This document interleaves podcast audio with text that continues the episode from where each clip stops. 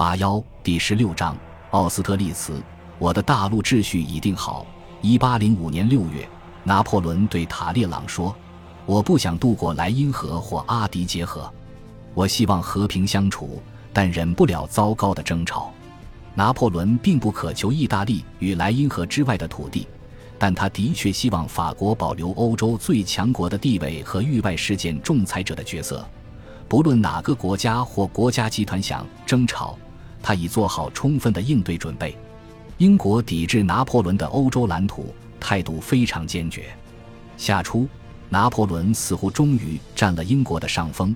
一场暴风雨把纳尔逊的封锁舰队吹离土伦。三月三十日，海军将领维尔纳夫趁机逃脱。他穿过直布罗陀海峡，同加的斯的西班牙舰队会合，随后驶往马提尼克岛，并于五月十四日抵达目的地。纳尔逊发现维尔纳夫没有去埃及，立刻横渡大西洋追踪他，于六月四日到达西印度群岛。拿破仑的亲英总计划的下一阶段已就位，只要我们做六个小时的海峡之主。六月九日，拿破仑致信德克雷，英格兰就不复存在。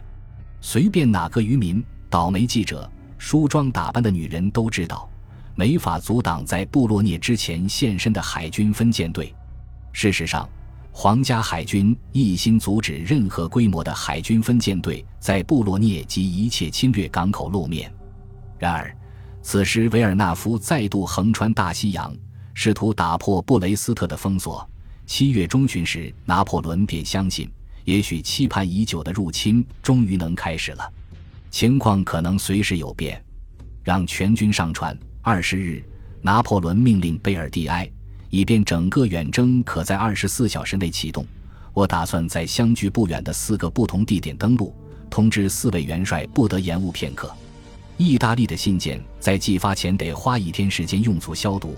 拿破仑也下令取消这种做法。要是瘟疫来自意大利，那么传播途径是旅行和军队调动。给信消毒纯属找麻烦。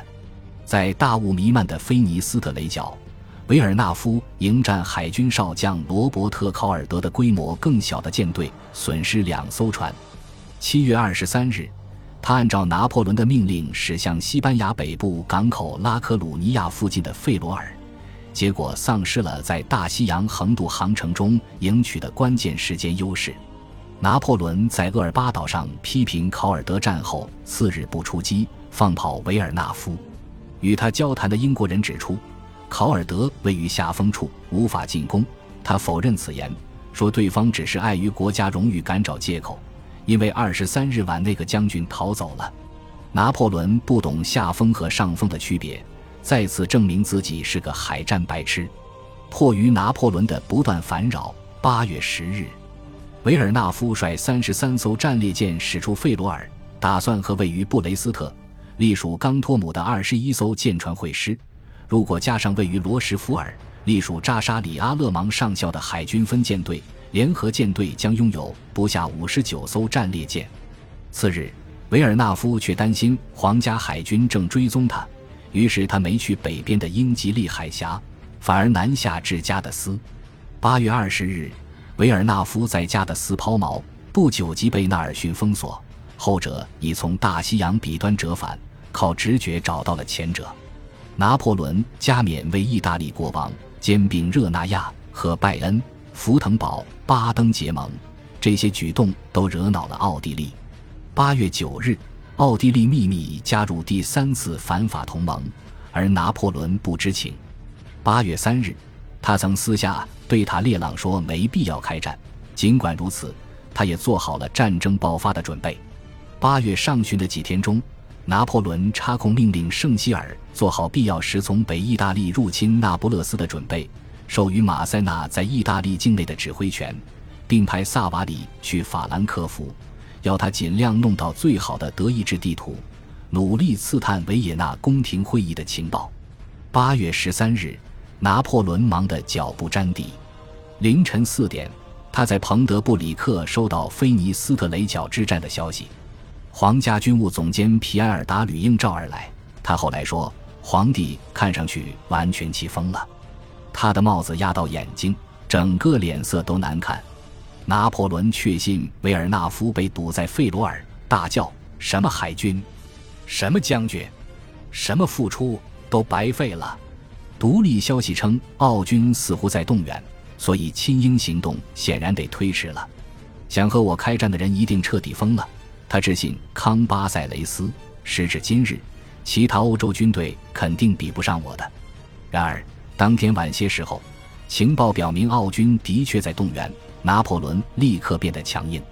我已下定决心，他致信塔列朗，我要在十一月前进攻奥地利，侵入维也纳，以便迎战俄军。如果他们出现的话，在同一封信中，他命令塔列朗努力恐吓瘦骨嶙峋、靠祖宗本事登上帝位的弗朗茨，使对方不敢开战，因为我希望和英国作战时不受干扰。拿破仑指示塔列朗对奥地利驻巴黎大使。外交大臣路德维希·冯·科本茨尔的堂亲说：“科本茨尔先生，那么你们想要战争了？那就给你们战争。开战的可不是皇帝。”拿破仑不知道塔列朗能否成功下到奥地利，于是命令维尔奈夫北上。他写道：“只要你在这儿待三天，哪怕二十四小时，你就完成了任务。为了入侵六个世纪来一直压迫法国的国家，我们都死而无憾。”拿破仑仍不想放弃亲英计划，但他明白双线同时作战不可取。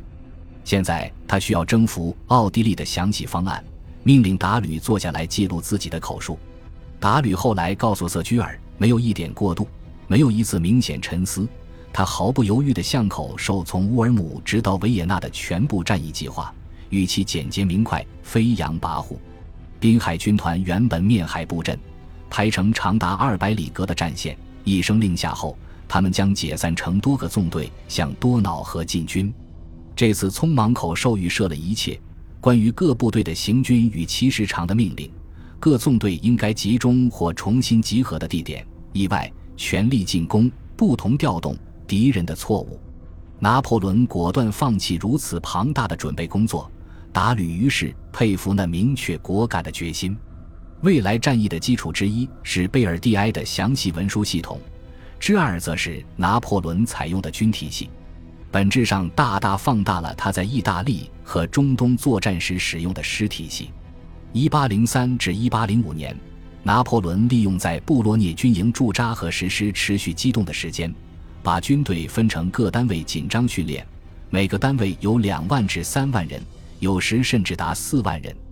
为了和其他军密切配合，每个军实际上是一支微型军队，有自己的步兵、骑兵、炮兵、参谋部、情报人员、工兵、运输队、军粮部、军饷部、医疗部和军需部。